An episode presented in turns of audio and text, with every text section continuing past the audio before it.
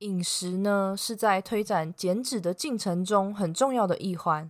自己备餐是其中一个很棒的做法，但是并不是每一个人的情况都能够允许自己备餐。我们并不一定只能自己准备便当，只要呢你愿意尝试改变看看，还是可以透过一些小方法，在外食之余达到减脂的目的的。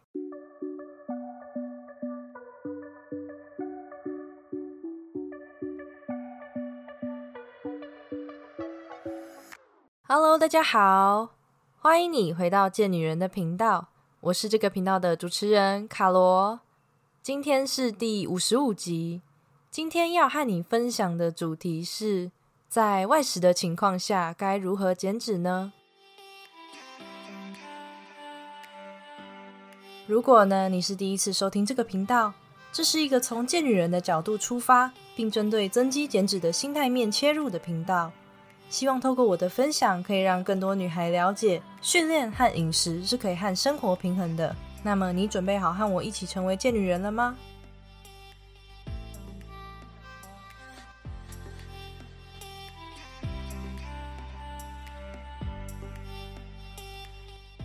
？Hello，我是卡罗。不知道你会不会觉得，过年接续着二二八连假？然后夯不啷当的就来到了三月，今年的 Q one 好像马上就要过完了耶。而在过年或是年假的时候，我们常常会有许多可以吃大餐的机会。那像我自己呢，除了家里有准备满满的过年的零食，然后年假的时候，我还有和家人一起去吃了几餐的瓮窑鸡，是不是很幸福呢？而像在经过这样连续的美食轰炸之后，然后训练频率又降低的情况下，不知道你会不会跟我一样，开始觉得身体变得比较有一点负担，只要稍微的动一下，就会觉得有点喘、有点累，然后这样懒懒的状态持续了一段时间之后，就会有一些 moment 或是一个瞬间，就想要开始减脂。而刚好前阵子我就在 Instagram 上面进行投票。发现收听《贱女人》的听众大概有八成左右都是上班族。那大部分的上班族在朝九晚六的工作时间之后，甚至有一些事还要常态性加班的。在这样时间跟空间都被绑住的情况之下，常常就会在饮食上面有一些不得已的选择。因此，我也很好奇的就是，身为上班族的你，你的早餐或是午餐都会怎么解决呢？像我在公司就常常看到同事吃的早餐，可能会是前一个晚上先买好的面包，或是说早上的时候去早餐店买一份蛋饼配着饮料。而午餐的话，就会和公司一起团订便当。我几乎很少看到有人是自己准备便当带去公司的。那么，如果说这个时候的你想要挥别像这样的饮食模式，然后开始进行减脂，首先你可能会马上联想到备餐。当然，能够自己准备饮食、自己备餐是一个相当理想的状况。因为自己准备的好处是，我们除了可以自己注意食物的清洁卫生啊，同时也更能够方便计算，然后掌控吃下肚的营养素。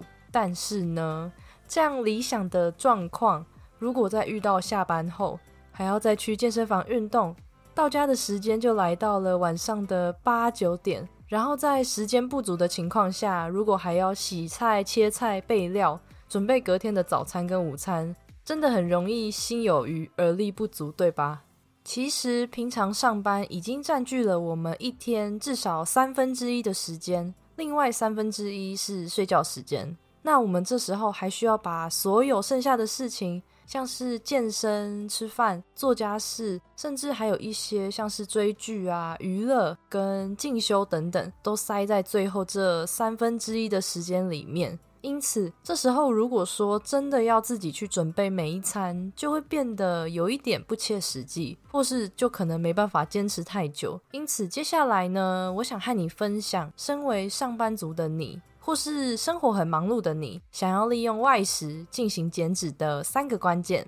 第一个关键是蛋白质的分配。以前国中有学过，蛋白质被人体消化后会变成氨基酸，那氨基酸是维持人体运作很重要的营养素，同时也是合成我们肌肉很重要的原料。但是不知道你有没有发现，外食很容易会有蛋白质摄取不足的情况？那我认为这是因为在台湾，我们想要外食的时候，米饭啊、面食这些碳水化合物为主的食物，常常都比蛋白质含量高的食物还要更便宜。导致我们在外食的时候，可以很轻松的就摄取到大量的碳水化合物。那根据卫福部国民健康署对成人每日蛋白质的建议摄取量是每公斤体重的一点一公克。举例来说，五十公斤的体重，想要维持身体最低的机能，那蛋白质的摄取最少要到五十五公克。那就更不用说，如果平常有训练的习惯，想要再长肌肉或是增加肌力，甚至都还要再吃到一点五到二点二倍的蛋白质才足够。像是我很喜欢吃的锅烧意面，里面可能会敷一颗蛋，然后几个肉片，粗估下来，蛋白质大约在十五公克左右。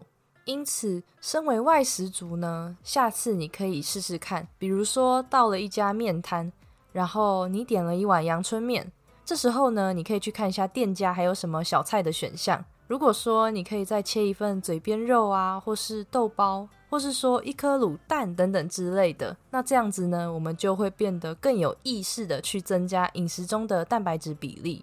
那来到了第二个关键是摄取热量密度低的食物。那什么是热量密度呢？就是食物在特定重量下所含的热量。也就是说，在相同的重量下，热量密度低的食物会有比较少的卡路里。那同样的，热量密度高的食物就会有比较高的卡路里。至于为什么要选择热量密度低的食物呢？其实对于减脂来说是一个策略，因为呢，热量密度低的食物常常有一个特性，就是含水量比较多。像是一百公克的花椰菜和一百公克的牛排，那花椰菜的分量就会比较大。当食物的体积比较大，也可以让你更感觉得到有饱足感。而讲到这里，我并不是希望你因为卡路里的高低就去区分食物的好跟坏。其实热量密度只是代表食物有不同的成分而已。接着来到第三个关键是增加纤维质的摄取。纤维质是对于人体来说非常重要的营养素，一般呢会建议一天需要摄取大约二十五到三十公克左右的纤维质。那么到底纤维质是什么呢？它是主要存在在植物的细胞壁还有细胞内，没有办法被人体分解消化然后吸收的物质，像是蔬菜水果还有菇类都是纤维质含量高的食物。而纤维质除了有可以帮助我们肠道蠕动这个优点比较多人知道以外呢，它还能够预防肠道疾病，然后降低血脂跟延缓血糖上升等等的功效。但是在外食的情况下，却常常很难摄取到足够的纤维质。至于为什么我会说外食减脂的第三个关键是增加纤维质的摄取呢？因为纤维质在液体之中会膨胀。所以，当我们把纤维质吃进去身体里面，它就会吸水膨胀，然后占用我们的胃部空间。这个时候，我们就会需要更长的时间来消化，就能够使我们增加饱足感。而在摄取纤维质的过程中，常常就需要一直咀嚼嘛。那这样咀嚼的过程，除了可以放慢吃东西的速度，也因为一般人的胃肠道需要大约二十分钟才能开始向大脑发出它已经吃饱的信号。就能够有更充裕的时间去告诉大脑说你已经吃饱了，这样也可以间接的避免你吃太快啊，或是暴饮暴食。那么以上呢就是外食减脂的三个关键，我赶快来快速的帮你复习一下。第一个，提高蛋白质的摄取；第二个，选择热量密度低的食物；第三个，多多摄取纤维质。那讲到这里，不知道你有没有发现，今天我所分享的三个关键呢？其实背后的共同点都是能够降低饥饿感。像是第一个提到的增加蛋白质的摄取，除了可以让身体减少分泌饥饿素，还可以促进分泌一种肠道荷尔蒙，英文叫做 GLP-1。这个荷尔蒙呢，它可以增加饱足感。那第二三个关键，选择热量密度低的食物跟增加纤维质。都可以让你感到真正的饱足，因此能够选择蛋白质含量高，并且去摄取热量密度低，然后纤维值很高的食物呢，会是一种比较有效率而且可以持续的减脂策略。虽然说我们都知道减脂的大原则就是总消耗热量大于总摄取热量，那么以麦当劳的汉堡作为举例好了，一颗汉堡平均的热量是五百大卡。如果说一天三餐各吃一颗，那一整天下来一共只摄取了一千五百大卡。如果你的 TDEE 是大于一千五百大卡的，即便是餐餐吃麦当劳，你依然还是可以成功的减重减脂。但是这时候身体除了会营养不良，还会产生另一个核心的问题，那就是饱足感。像这样的加工品，很容易让大脑开始发出饥饿的讯号，让你的饥饿素上升。并且会让你的瘦素下降。那瘦素和饥饿素都是影响饥饿感还有饱腹感很重要的荷尔蒙。瘦素它可以抑制饥饿，相反的呢，饥饿素会让我们的胃咕噜咕噜的叫，让我们知道我们饿了。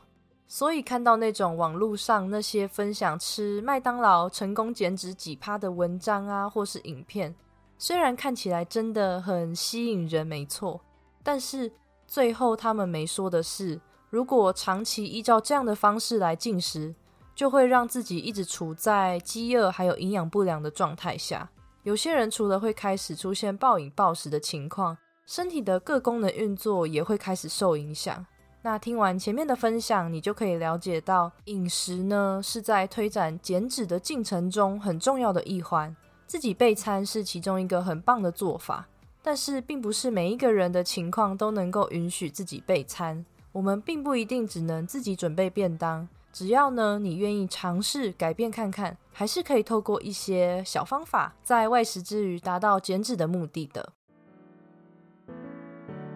那以上就是今天想跟你分享的内容。今天这集，如果说你收听完觉得蛮意犹未尽的，也对减脂的主题很感兴趣的话，你可以参考看看我过去所制作的减脂指南。那这是一本完全免费的电子书。电子书的好处就是可以让你随时随地的进行翻阅。里面呢会有一些像是基本的 TDEE、BMR，一直介绍到减脂金字塔，最后还会有一些常见的 QA 破解，像是减脂就一定要进行有氧训练吗？等等的问题。那领取的方式很简单，只要你点开这集的资讯栏，在下方有一个蓝字写着。领取免费剪纸电子书，那只要点击这个链接之后，输入你的名字跟信箱，就可以成功领取喽。最后，谢谢你愿意收听到这里。